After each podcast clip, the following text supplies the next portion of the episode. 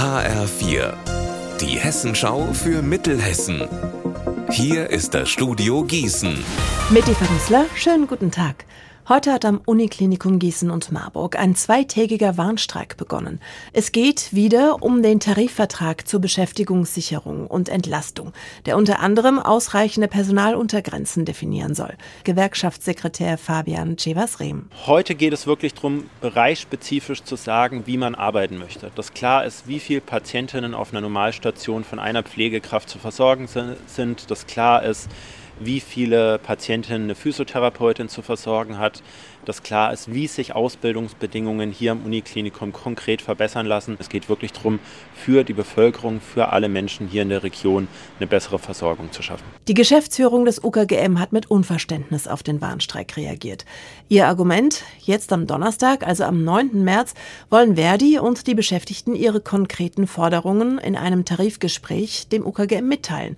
Deshalb sei aus Sicht der Geschäftsführung Durchführung der Warnstreik heute und morgen nicht gerechtfertigt. Aufnahmestopp beim Hausarzt, ewig auf einen Facharzttermin warten oder lange Fahrtstrecken in die nächstgrößere Stadt. Die Gesundheitsversorgung auf dem Land ist ein großes Problem und heute Abend um halb acht Thema einer Podiumsdiskussion in der Stadthalle Hadamar im Landkreis Limburg-Weilburg, veranstaltet vom Bündnis 90 Die Grünen. Laut der Kassenärztlichen Vereinigung Hessen ist der Landkreis aktuell noch gut versorgt. Aber in den nächsten zehn Jahren wird es laut Prognose zwei Drittel weniger Hausärzte und rund 40 Prozent weniger Fachärzte geben, weil sie in Rente gehen oder abwandern wandern. Diese und andere Probleme, aber auch Lösungen sollen heute Abend besprochen werden. Anke für Haschmann von den Grünen diskutiert ebenfalls mit. Mein Ziel mit dieser Veranstaltung ist tatsächlich einen Austauschplatz zu schaffen, wo Menschen wirklich ohne Schere im Kopf austauschen können, was sie brauchen. Wir müssen anfangen, an der Basis die Menschen zu fragen, denen es da an etwas fehlt, die aber auch die Übersicht darüber haben, was ihre Kolleginnen und Kollegen brauchen würden, damit es laufen kann.